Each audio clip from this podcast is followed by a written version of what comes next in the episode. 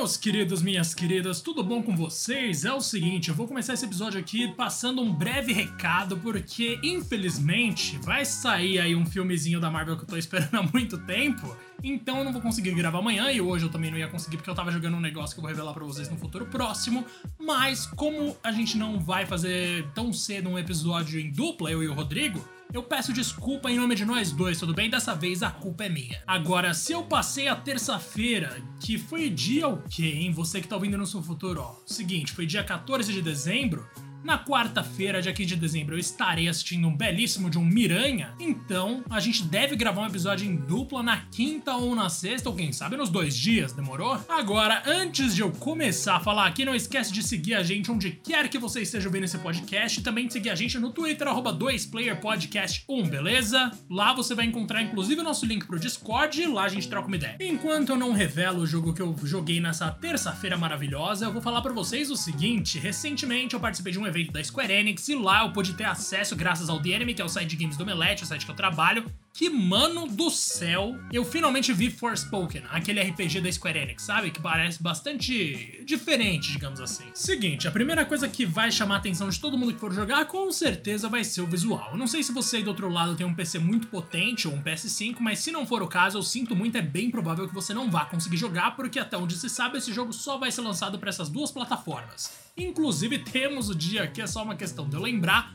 mas no PS5 e no PC, então vai sair para 24 de maio de 2022, beleza? Agora vamos partir para a premissa desse universo inusitado que a Square Enix está criando. A gente tem uma protagonista chamada Frey, no caso o nome completo dela é Frey Holland, tipo Tom Holland, não pode ser uma coincidência, e ela morava em Nova York até ela ser transportada para outro mundo no maior estilo anime Sekai, que é um tipo de anime que eu não gosto nem um pouco, mas calma lá. Essa menina que sai do nosso mundo, né, do equivalente ali ao nosso mundo, ela vai parar numa terra chamada Athia. Vocês devem se lembrar de que antes de Forspoken, o nome desse jogo era Project Athia, que era o nome de desenvolvimento, digamos assim, e ela vem acompanhada de um grande companheiro chamado Cuff, um trocadilho com handcuff, que é um bracelete com consciência, cara. Muito bem, a Frey aparentemente vai estar ali no mundo aberto tranquilo, cheio de planícies e árvores, uma coisa que não parece tão diferente daquilo que a gente já viu, exceto por alguns detalhes. Primeiro que a iluminação parece que tá maravilhosa, sério, já é uma coisa que você pensa, uou, wow, isso aqui é bem nova geração.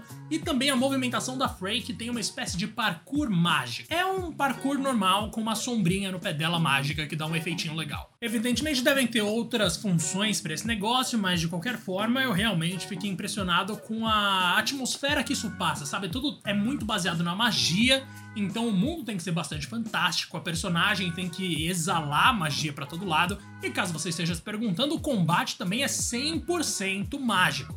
Esquece machado, clava, espada, a menos que seja uma espada mágica. Você vai o tempo inteiro soltar feitiços e mais uma vez o visual chama atenção porque que feitiços maravilhosos, velho. O efeito de água quando ela cerca um inimigo numa bolha gigante é maravilhoso. A maneira como ela mexe com a terra para fazer crescer tipo uma mina terrestre que explode, espalha pedaços de terra para todos os lados é incrível. Eu quero muito ver se vai ter fogo e trovão, que são coisas típicas da Square Enix, porque se tiver também vai ser incrível. Depois de Final Fantasy VII Remake, que é um jogo que eu sempre achei muito legal e muito bonito, eu fiquei brochado com uma coisa, né? Porque apesar daquele jogo ser incrível, a gente tem efeitos de magia muito simples. É uma coisa meio sem graça, bem sossa.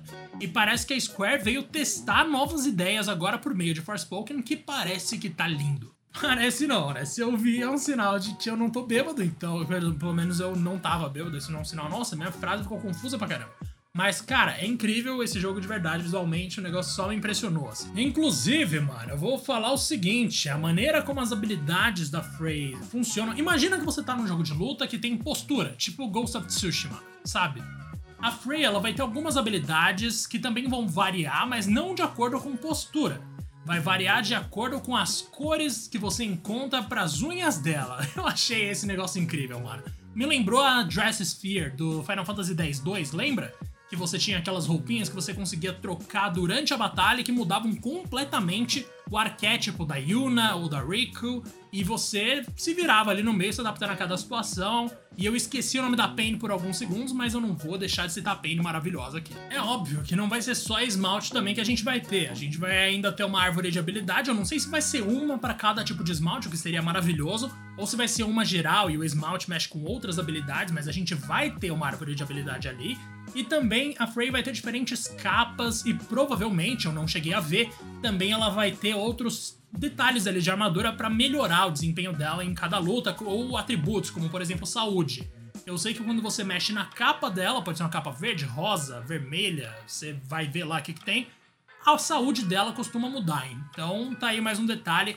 Velho, de forma geral, Forspoken parece um RPG que a gente já viu, não vai ser nada revolucionário, mas com toques de nova geração que já são o bastante para deixar uma pessoa que tem um PS5, um Xbox Series X ou mesmo S salivando, tá ligado? É uma coisa que parece muito promissora, só tem um porém porque sempre tem que ter um porém. A imprensa americana chegou a entrevistar a galera que fez o jogo e a gente sabe que não é muito comum jogos da Square Enix trazer uma protagonista preta, certo? É bem raro, inclusive. Se é que já aconteceu, eu chuto que nunca aconteceu, mano. Só que pelo que eu vi nas entrevistas da galera de fora, parece que esse jogo vai, infelizmente, trazer alguns estereótipos chatos, assim, de como é a de como supostamente é, na verdade, a experiência preta nos Estados Unidos, de uma pessoa preta. Eu realmente não sei se a Square tá pronta para seguir por esse caminho, já que eles nunca fizeram e aparentemente a equipe inteira é de pessoas que não são pretas, então elas não têm muita noção do que é ser assim nos Estados Unidos ou no hemisfério norte como um todo,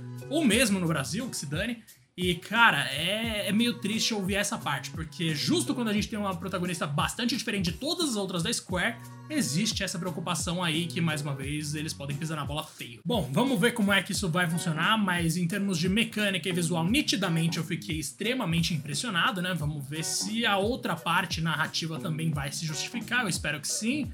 E, cara, Pra quem não ouviu da primeira vez, eu vou falar de novo. A gente sabe que esse jogo vai ser lançado em 24 de maio de 2022 para PS5 e PC. Demorou? Um grande abraço para quem ouviu até aqui e até mais.